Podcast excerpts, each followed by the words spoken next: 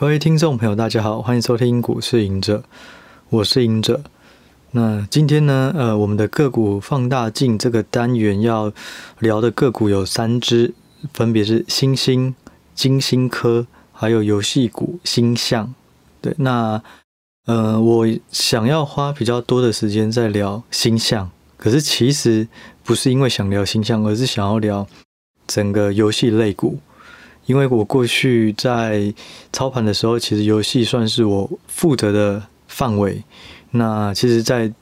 看游戏这个产业的时候，有看到很多有趣的玩法，还有找到这个游戏产业的价值到底是什么。对，所以我会花比较多的时间跟大家分享一下这段心路历程。对，不过我们还是会先从新兴、晶心科来介绍金星星跟金星科其实都是这半年以来很热的股票，不管是涨或跌，但是就是话题性十足啦。首先呢，星星呢，它是全球第三大 IC 载板的供应商，市占率超过十八个 percent。那二零二一年的前五大客户占比就占营收差不多五成，也就是说，其实它是非常集中依赖于特定的客户，那包含 Intel、Apple、AMD。Xilinx、NVIDIA 等等，那它的竞争对手呢？台湾就是南电跟景硕，那日本就是 Ibiden、Shinko，然后还有 Semco。对，那呃，它在二零嗯上一季的营收占比，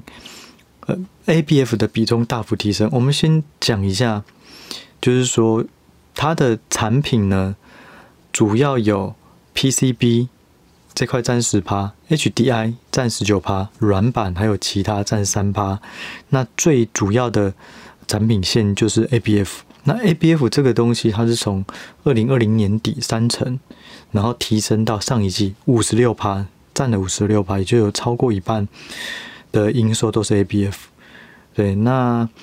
嗯，这个部分呢，就是说大家为什么会突然在二零一九年年底、二零二零年突然大买这个新兴、南电、景硕，就是因为 ABF 的市场起来了。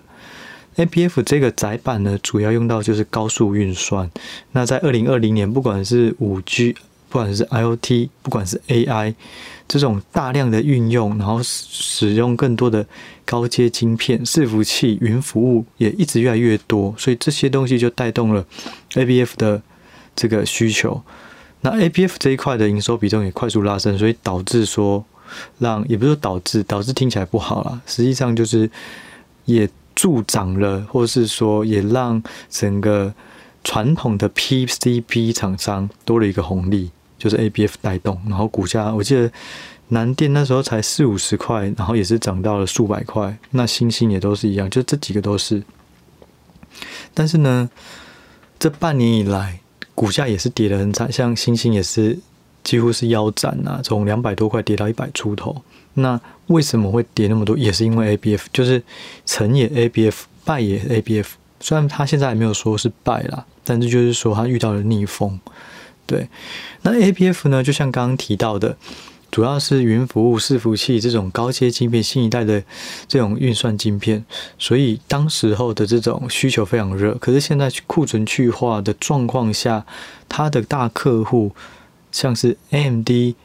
Intel、NVIDIA 这种这种嗯，在设计最一流的晶片的这种嗯产品的呃公司，它就开始延后它的新的推出，新的产品推出。那 ABF 原本要吃的一个故事，就是说，先进制程的晶片，它会需要越多层数的这个 ABF，或是面积更大片的 ABF，因为很多晶片会把它整合在一起，像类似 SOC。无论如何，就是种种的先进制程的的这种制作晶片的方式，都会让载板面积增加，那这个就会让 ABF 需求。不断的增加，不断的增加。可是 ABF 你到了十二层，到了十五层、十八层，它的良率就越来越低，所以它的供给就会慢慢有限，然后技术门槛也变得比较高。但是同时需求又无限的扩张，因为 AI，因为伺服器、计云计算这种还是会越来越多，所以那时候就是在这个故事下，股市一路一直炒，一直炒，也不能说炒了，一股股股价一路涨，涨到了呃今年年的中，呃到四五月。啊，那时候开始有几个投信，不是投信啊，有几个外资还有国内的投顾出报告，然后陆陆续续可能由多转空，或是转中性，就是因为看到可能很多晶片都要延后推出，或者是需求不如预期，因为嗯之前的拉货拉的太急了，所以这些种种的因素就让整个股市是这个类股的股价开始下跌。好，那我们现在这个是之前的故事到现在了，那所以现在基本上都在地板，就是跌的都是腰斩左右了。如果你以本一比来看的话，它非常的便宜，因为它股价跌一半，可是获利可能没有下修那么多，没有下修到一半那么多，所以本一比都可能只有六到八倍不到，对，所以非常便宜。但是现在为什么大家还是不愿意直接跌那么多？那应该就会有机会，大家会想要去买啊？为什么还是很保守啊？反每次反弹都还没有很有力，那就是因为大家还没有看到新一代的晶片什么时候推出。况且现在整体晶片的库存都慢慢堆高了，在堆高的状况下，新一代晶片就不会那么快出现。可是 ABF 它就要收回新一代、新一代最高阶的晶片出来，才让它的面积使用越来越大，需求越来越大。所以在新一代晶片延后推出这个中间的空窗期，呃，像是比较追求这种相对绩效或是短期绩效的投信自营，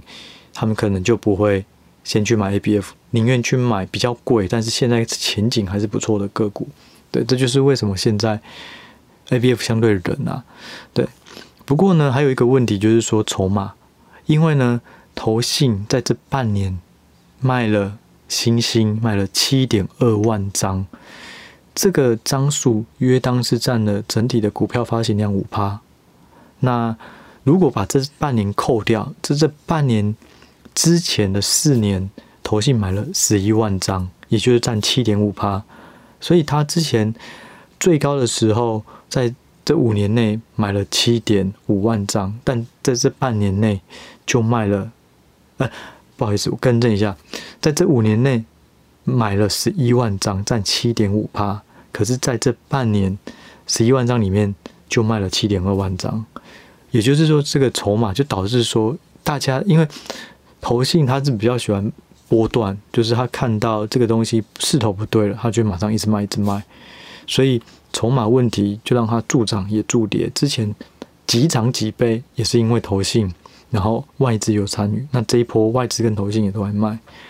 对，那至于什么时候它还会有机会呢？我认为一样，其实整个逻辑都一模一样。它的长线成长题材还是不变，就是新的晶片。可是新的晶片加速推出跟延后推出，股价就是两种表现。加速推出，大家就哇，ABF 使用量可以变更大了，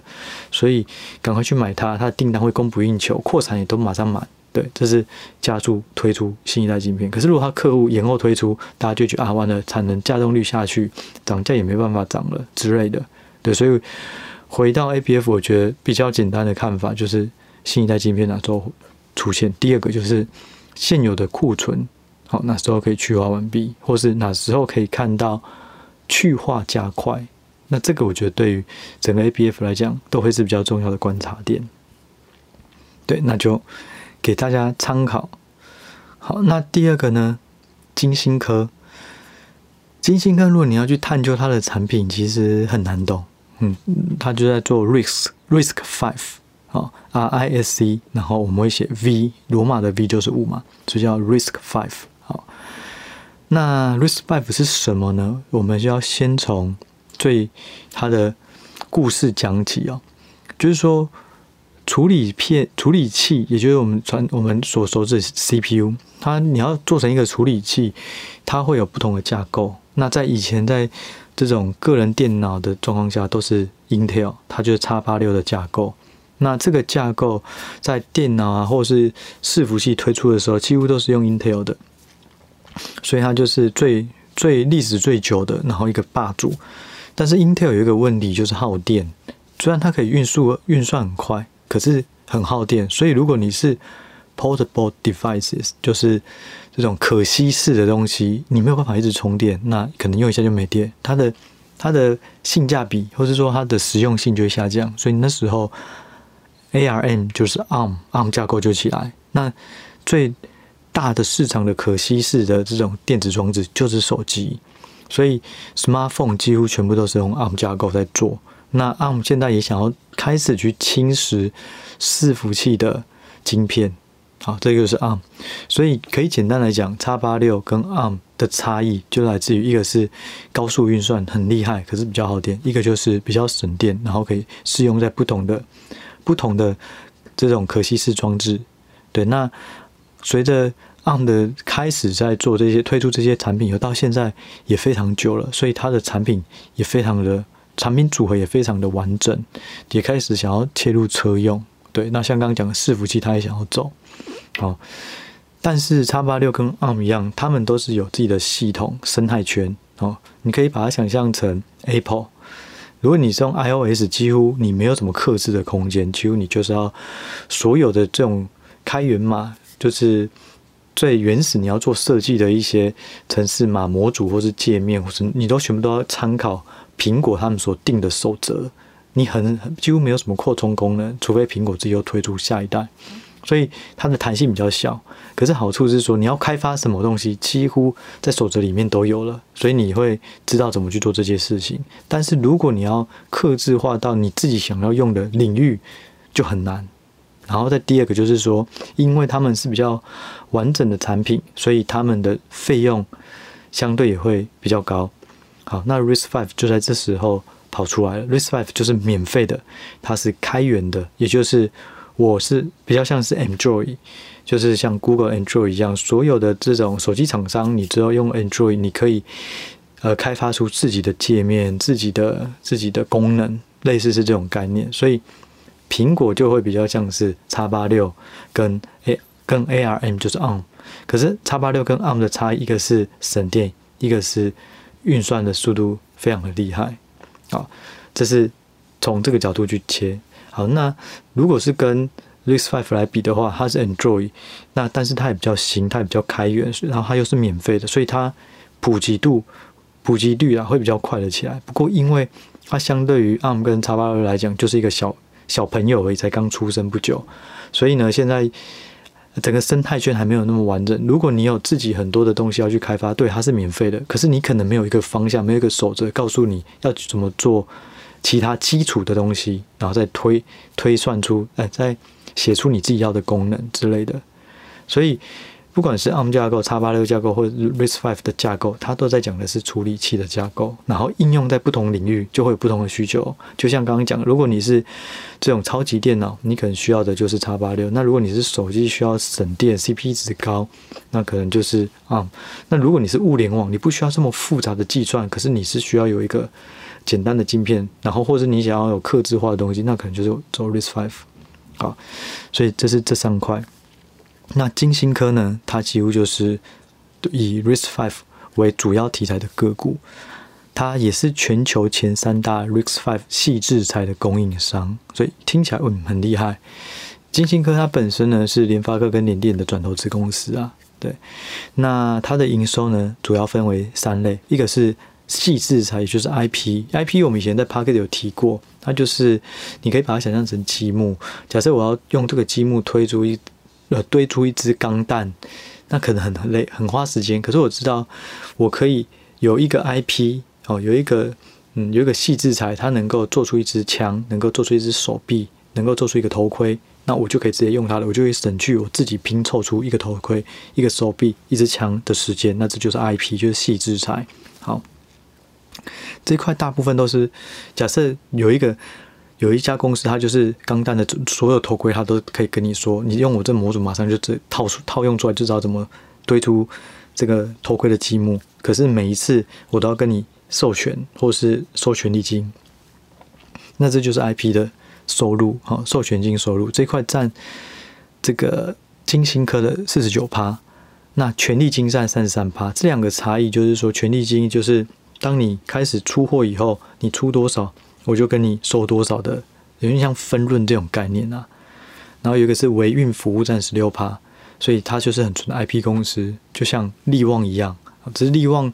它的主战场会是在台积电跟 ARM 这一块，他们的客户不同，他们的应用领域有点不太同啊。好，那地区比重还是以台湾为主，台湾占营收五成，然后美国二十四趴，中国十二趴。那但是中国过去在晶心科曾经占有三十趴。对，那现在就是说，美国它要禁止 EDA 或是更先进的半导体的一些相关配套的，不管是设备或是这种 IP。给中国就是要禁止，那就会让大家有一点想象力，说，诶，那中国会不会开发出自己的东西？那 RISC-V 是免费又是开源的，所以比较有可能。那晶心科会不会就有因此而受惠？所以这是晶心科近期比较强的其中一个题材。那另外就是说，它本身也宣称它有切入到车用了，好，然后再就是说，最近有很多报告，尤其是外资也都写金星科的这种非常正面的报告。所以就让这种不同多重的题材下，就有一个很强劲的这种股价表现。对，那它的竞争对手就像刚刚讲，有 ARM，有 Synapse，这个 Synapses，然后还有就是都是以这种嗯 IP 公司为主啦。对，所以简单来讲，我觉得 RISC-V 会是一个趋势。这个是毋庸置疑，它跟 ARM 最后就是分庭这么怎么讲？就是大家会有各自的这种市场应用。ARM 现在在手机应该 RISC-V 是几乎很难再切进去，可是以后 IoT IoT 有这么广领域，也许它会有会有会有分一杯羹的机会。虽然可能它的 ARM 也会不断的推出更多扩充的东西，对，但是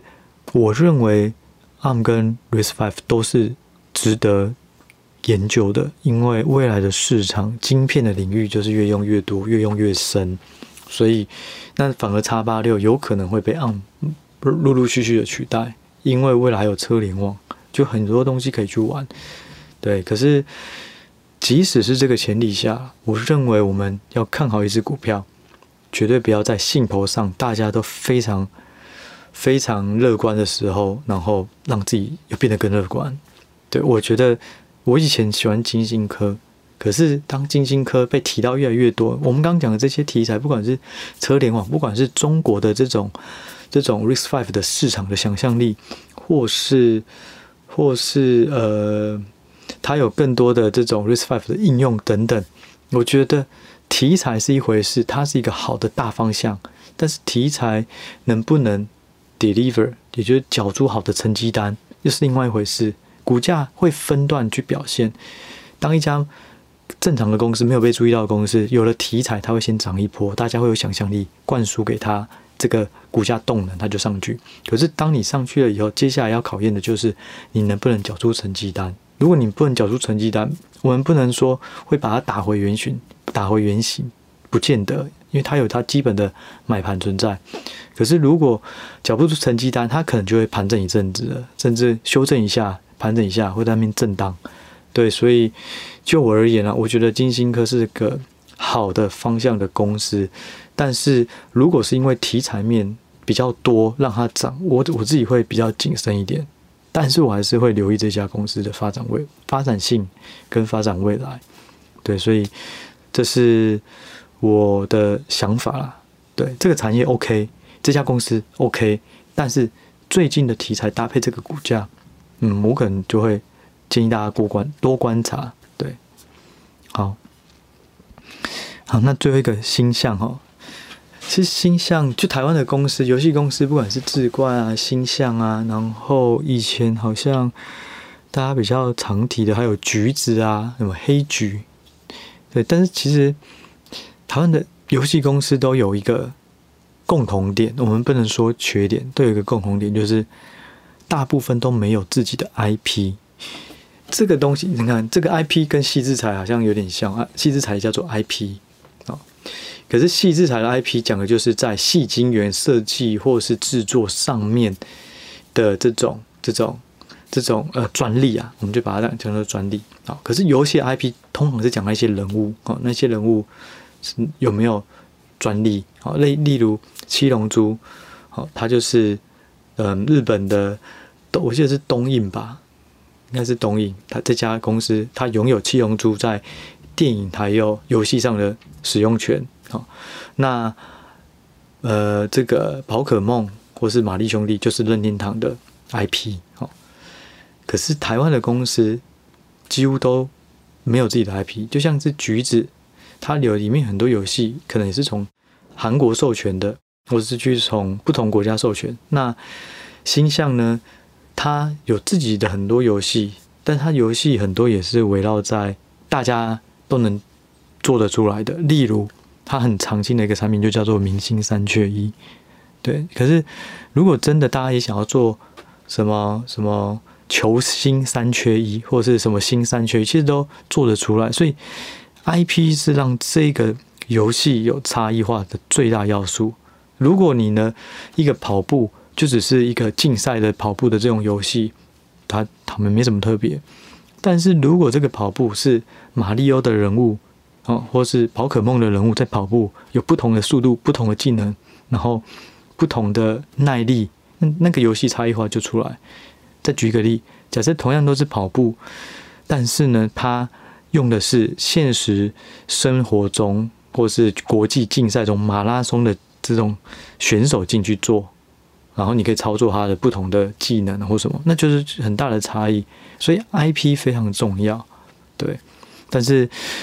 就以星象来讲的话啦，它的手游占九十二趴，商用商用机占八趴。什么叫商用机？商用游戏机就是我们想象去游乐场，你可能会玩那种赛车啊，四个人连线对战的，或者是一些嗯，可能敲敲打打之类的，反正就是放在这种。呃，汤姆熊啊，什么里面的那种，就叫有商用游戏机。好，那以台湾来讲的话，占比营收四十五趴最高。那在美国跟东南亚也有二十趴。那线上游戏因为占营收九十二趴嘛，它最主要就是六个游戏，一个叫金猴爷，一个叫满贯大亨、金好运、明星三缺一、海王宝藏、金虎爷。对，那嗯，就我先就我提到的，我觉得这种会。比较难有呃特特色，或是比较难有嗯持久的竞争力啦，所以大家可能就要留意一下，就是说，如果你在看游戏的时候，要看一下这个游戏有没有其他人要推也推得出来。就像天堂都已经这么久的游戏做成这种嗯手游，还是有人在玩，对啊，虽然。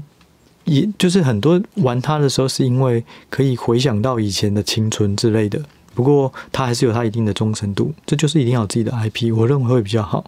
好，那公司呢，它有说它接下来月营收十亿会是营运的常态了。那今年呢，配发五十块的现金股利，和十块的股票股利。对，然后还有什么重点呢？嗯，它还有新的游戏啦，就是。应该是说，在幸运拉霸购这个是去年上线的新平台，那到了今年第二季来看，每个月都有千万的规模，对，所以是比当时预期是说二零二二年底才会有千万来的的规模讲法来看的话，是提早达到，对，所以千万通常是一个手游的一个嗯一个标杆了，就是说你一款手机一款手游如果一个月会有千万，代表它算是。蛮成功的游戏，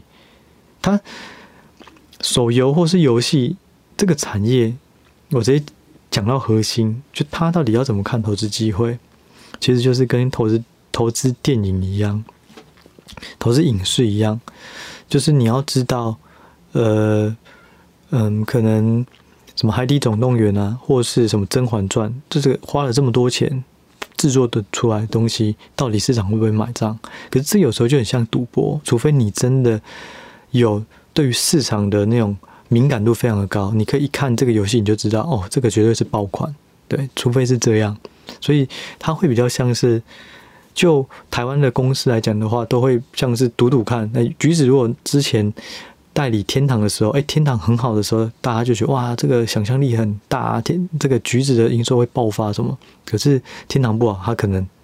又有一些影响之类的。可是我那时候看这个游戏这个产业啊，全球我觉得最重要的就只有，嗯，我们那时候我只有我那时候有实际上买过的股票只有三档，我看了很多档，可是只有买三档，一个是任天堂，对，一个是暴雪，就是暴风雪，嗯，或是说它就是魔兽争霸，然后，然后，呃，还有那个什么斗阵特工。然后，反正就是比较大的这种游戏，他以前他以前是最大的游戏公司啊，但是被下一家取代了，那就第三家腾讯。腾讯腾讯已经是全球最大的游戏公司了。虽然它有微信，虽然它有这个，它有不同的什么云端服务啊，然后有不同的平台，可是至少它在游戏这一块就是全球的霸主。对，所以就是说。我那时候好，先讲一下为什么要看这三档哦。任天堂它有它自己的 IP 哦，刚讲到马里奥兄弟，然后萨尔达，然后宝可梦，然后宝可梦的手游到现在还是非常的长青，这就是 IP 的力量。所以，然后再加上任天堂，其实它开始爆款是 Switch 开始推出了它的新一代的这种玩法，又吸重新吸引了一大票人，然后再加上它导入了手游世界。手游的这个里面的游戏，对，然后就让任天堂的股价 even 到现在，我觉得其实都算蛮强势的。好，那第二个是那个嗯，暴风雪。那暴雪它那时候是在游戏有分两个，一个是手游嘛，那是非手游的，就在我们电脑玩的，就叫做大家都讲桌游或是页游、网页游戏。哦，那我们就讲桌游好了，就是这一块呢，桌上的游戏呢，其实。在暴暴风雪来讲的话，是全球最大，它的玩家都非常的忠诚度都非常的高。不管你是玩魔兽争霸或者斗斗阵特工，是大家都一直花钱啊，然后进去里面买。然后以前魔兽还有这种月卡，一个月好像三百块吧，然后你就可以继续玩里面的东西。对，所以它黏着度非常高。可是它的缺点就是被手游取代，它太晚才推到推出手游相关的产品。好。然后第三个腾讯，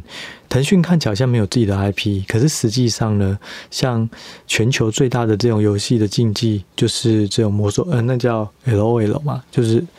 英雄英雄联盟，对。然后还有就是他从英雄联盟再推到传说对决，是手游版的英雄联盟。然后还有一个最大的一家，以前非常红的一家手游公司叫 Supercell，那它是部落冲突。然后还有皇家战争的所有的制造商，对，那呃，它的营收我们刚刚讲了，就是假设所有台币一个月有一千万，也就是一年超一亿，那就是爆款，就算蛮不错的。可是这个 Super Sale 在去年的营收有二十二亿欧元，你可以把它当做是六百亿台币，就是这个规模已经。如此之大，而且它游戏没有很多，就说几个热门的，然后就可以撑到这营收。好，那刚刚讲的这些都被腾讯收购了，所以腾讯它把手游的玩法不是一档一档会不会爆款，不是，它是一个投资组合 portfolio。我可能有手游的，我可能有这种轻松游戏的，我可能有策略对决的，什么都有。对，所以如果要看游戏的话，我觉得。我会建议比较适合是以这种一个 portfolio 的概念，它是有它的这种叫做 cash cow 这种金牛，它会持续的有稳定的收入，然后它也有一些这种 superstar 可能之后会爆款的，我觉得这样会比较健全啊。这就是我以前投资游戏的一些心得。那另外刚讲到的那三家，其实当时有一家我也。注意的非常久，可是没有下手。就是育碧，它是法国的公司，它有很多自己的 IP。对，然后，嗯，我记得刺客，嗯，刺客教条就是一个在讲一个刺客的的故事的那一系列，就是它的。所以无论如何，这些都一定要有自己的 IP。对，然后如果你没有自己的 IP 也没关系，有一家公司叫 EA。E A 这家公司，它就是专门在做运动类的，所以就是说，可以从呃大联盟啊，从 N B A 啊这种把它授权人物，然后变成游戏。可是这一块有一个缺点，就是说，它这些 I P 是取决于 N B A 的联盟的授权，或是这种职棒的授权，所以这个授权费呢越来越贵，也导致就是说它的成本越来越高，然后再加上。有一家公司，有一家公司叫 Take Two，他也在做这种运动的，所以他们就开始有一些，如如果你没有自己的 IP，你就会必须要跟别人竞标其的其他生生活世界里面的真实有的 IP，对，所以无论如何，IP 非常重要。所以我们从这个角度回来台湾的，我就会比较不敢去说哪一个是好的公司，因为我不知道会不会爆款。对，就是这个，就是可能你要一直去玩手游，你就有感觉哇，这个太好玩了，以后一定会有更多人玩，那也许你就可以考虑要不要去买。不过如果没有办法判断会不会爆款，我认为直接去投资游戏股会比较有风险啊。不过过去呢，大家都是在 trade 这种寒假暑假效应，就是大家都会去玩手机、玩手游，然后可能营收就不错。然后另外在之前疫情很严重的时候，锁在家里。大家也会觉得，哎，那手游股或游戏股应该也会比较好，对，所以就是说，嗯，就长线投资题材来讲的话，我会觉得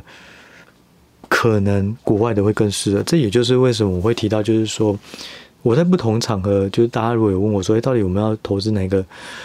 嗯，哪个地区的股票，我都会说，一个是地头蛇。假设你是日本人，你需要懂日本股票。你是台湾人，就要懂台湾的股票，因为你会，你每天都会接触到不同的品牌，这些公司的价值，你会有多少一个感觉，然后你也会不会有语言隔阂或是资讯的隔阂，你很快就可以知道这家公司有发生什么事或推出什么产品，所以你能够及时掌握这些公司的资讯，所以一定要有一个地头蛇，你在地的那个国家的市场，第二个一定就是美股。因为美国有太多的好公司上市了，太多的玩法。其实游戏以前我也看过游戏的时候，我去追什么网龙啊，然后智冠啊，就是去拜访啊，就就觉得台湾的公司，我游戏公我都不太敢说这家公司它能够投资个三年五年，我就没有这种把握度。因为我那时候觉得游戏公司就是看有没有爆款，这太难预测了。可是如果你把眼界拉到全球，就像我刚刚提到的。暴风雪，他玩的就是他的顾客的忠诚度非常高。他推出一款都是长，几乎都是常青的。基本现在可能还是有人在玩魔兽争霸。然后，如果你是任天堂，它就是从游戏机结合它的游戏，再结合手游，这个不可取代性也非常的高。对，所以就是说，嗯，如果可以的话，我觉得大家可以多把视野开始去慢慢的去接触国外的公司。其实投资就会变得很好玩。其实这个也是真实的事情。就是我以前在工作前五年都在看台股，工作后五年，就是我工作超过十年左右在业界，后五年都是在看海外公司。我就觉得看海外公司非常的有趣，因为